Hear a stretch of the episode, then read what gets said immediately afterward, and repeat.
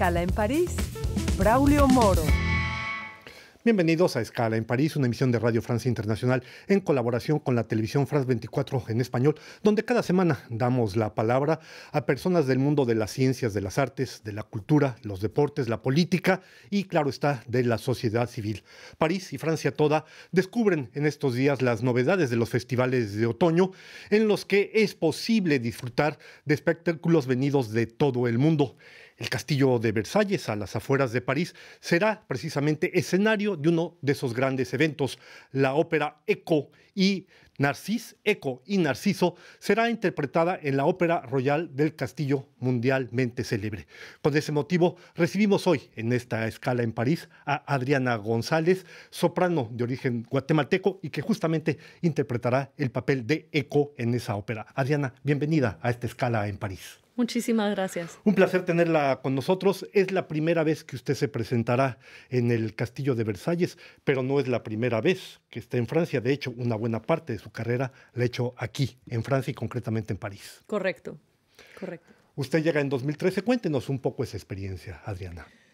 Bueno, yo llego a Francia gracias a el que ahora es mi mentor principal y colega primordial, Iñaki Encina Ollón, que es un director de orquesta vasco. Y él me escuchó en un coro mundial de jóvenes que reúne 65 jóvenes de todo el mundo y jóvenes entre 16 y 25 años. Iñaki me escuchó y dijo, bueno, niña, tienes una voz interesante, ¿qué quieres hacer con tu vida? Y yo a los 19 años decía, quiero cantar Mimi. Entonces, em, con eso, pues ya él me explicó un poco más sobre los ópera estudios que existen en el mundo y la formación de un cantante de ópera. Después de eso me invitó a hacer una producción en París y bueno, aquí estamos varios años más tarde. Muy bien. ¿Quién es Eco, Adriana? A ver, Eco viene de la mitología griega y hay una leyenda ¿no? de Narciso, que es la palabra que todos conocemos ahora del narcisismo, que, a ver, Narciso es el chico que se enamora de sí mismo, de su reflejo en, en, el agua.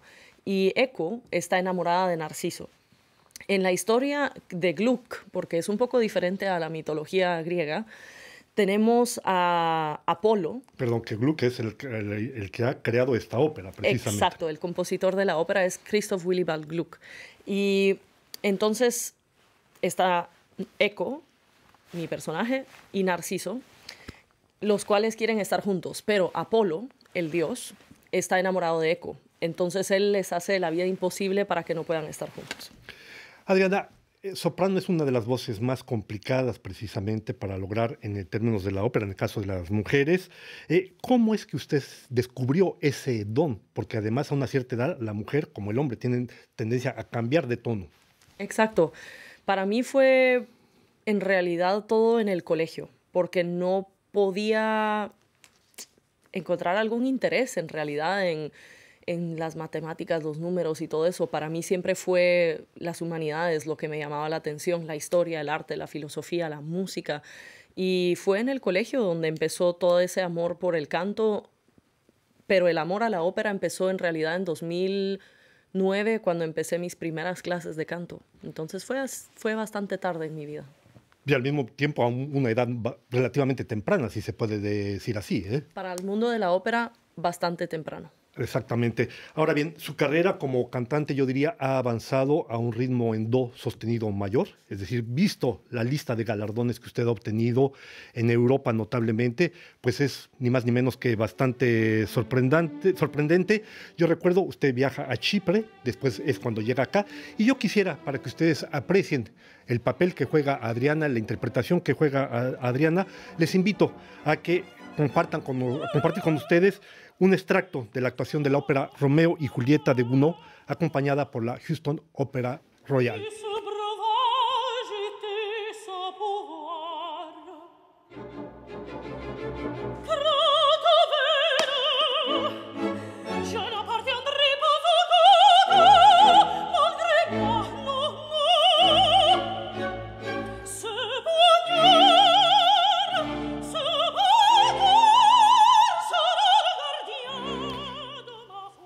Bien, Perdón, era la Houston Grand Opera. Adriana, eh, uno de los principales desafíos que tiene un intérprete de ópera, en este caso usted, es lo que yo llamaría habitar al personaje que se está interpretando.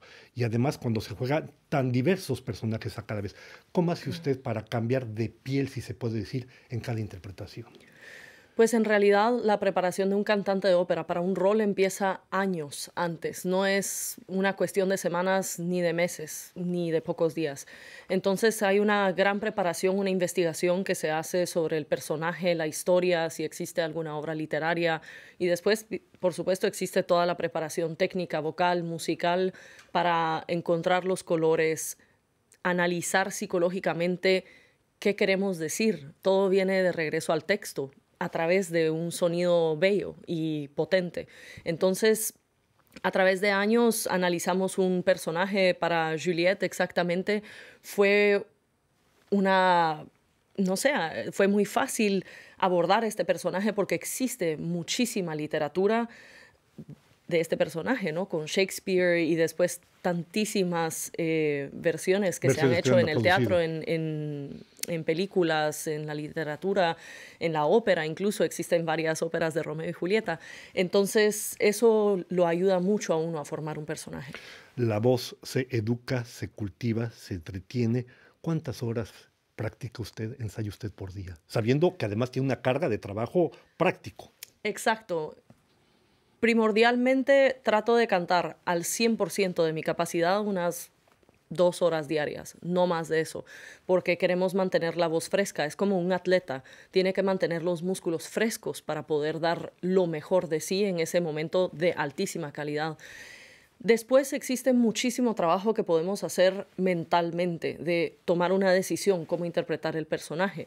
Y por supuesto que ahora ha cambiado mi tipo de, práctica porque técnicamente ya he desarrollado a lo largo de mínimo 15 años una técnica sólida que me ha permitido de encontrar estos colores fácilmente. Cuando uno empieza, por supuesto que la necesidad de practicar al 100% es mucho más, pero saludablemente no debería de ser más de tres horas diarias.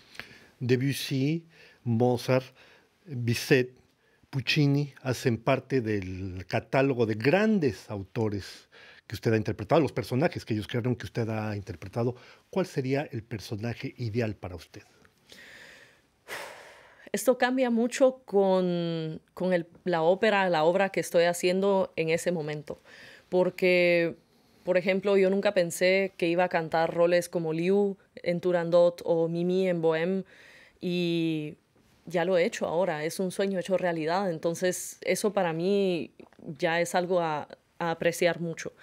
Después hay tantas, tantas obras magníficas. Tengo que decir que mm, Contessa también en las bodas de Fígaro es un rol que he disfrutado muchísimo, sobre todo por el trabajo en equipo que existe en todas las óperas de Mozart. Hemos hablado evidentemente de su participación en las óperas, pero hay otra faceta de su vida como intérprete. Yo quisiera que el público disfrute ahora de otra de sus interpretaciones, Will You Be Mine, de la canción del español Isaac Albeniz, acompañada al piano de Iñaki Encina. Escúchenlo, por favor.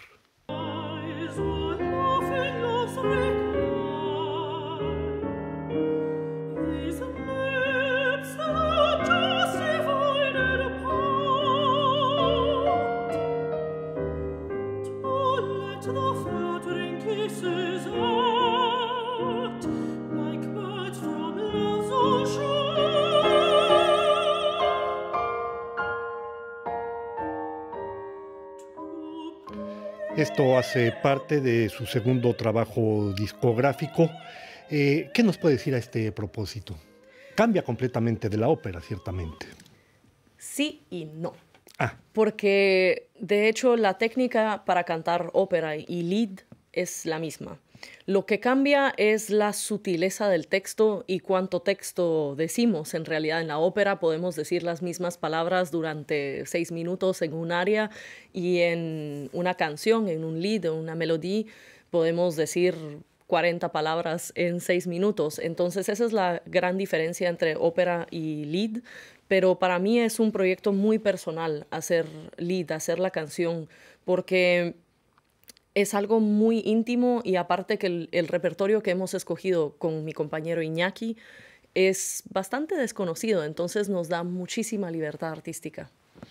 Adriana, decíamos, usted se va a presentar en el Castillo de Versalles. Para aquellos que puedan venir, los invitamos a que vayan a acompañar a Adriana González en Eco en Narciso, pero además se va a quedar usted en noviembre. También habrá representaciones en la Ópera Bastilla. Exacto. También estaré presentándome el 30 de noviembre y el 3 de diciembre en la Ópera Bastilla, interpretando el rol de Micaela en la ópera Carmen de Bizet una de las más grandes, de las óperas en todo caso que se han interpretado más en el mundo. El tiempo se nos va. Adriana, yo quisiera preguntarle, ¿ha usted visitado algún país? ¿Se ha presentado en alguna de las capitales latinoamericanas? Es usted muy conocida en Europa, pero en las capitales latinoamericanas, continente que trabaja poco, lamentablemente, la ópera. Pues teníamos un recital planificado en el Teatro de Bellas Artes en México el año de la pandemia. Ah desgraciadamente no lo hemos logrado recalendarizar. Fue víctima colateral de esa pandemia. Sí, el bicho. Y después también estamos platicando con la Ópera de Chile, en Santiago de Chile, para organizar un concierto allá y en Argentina también. Pero por supuesto que todo eso toma tiempo.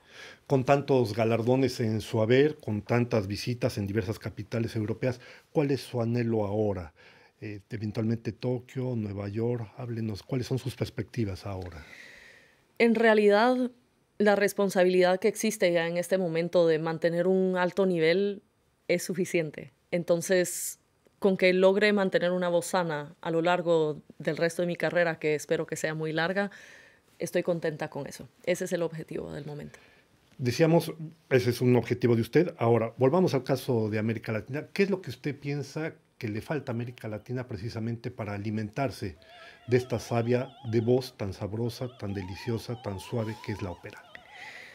Bueno, es algo que tengo analizado desde hace mucho tiempo y lamentablemente en Guatemala existe mucha pobreza. Y por, por ejemplo, cuando uno está pensando en qué le voy a dar de comer a mis hijos, al día siguiente es muy difícil pensar, bueno, voy a ir a comprar un ticket para ver un concierto, ¿no? Entonces creo que toda esa polémica social, económica, educativa y también de seguridad tiene que ser resuelta antes de que podamos darnos el lujo de pensar, ah, mira, qué bonita la historia que estamos viendo de todos los sueños cumplidos en la ópera.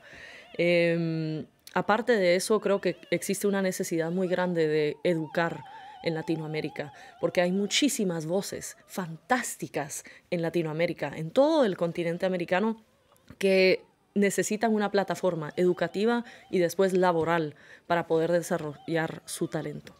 Pues Adriana González, le deseamos pleno éxito en su presentación en el Castillo de Versalles y antes de finales de año en la Ópera Bastilla de París.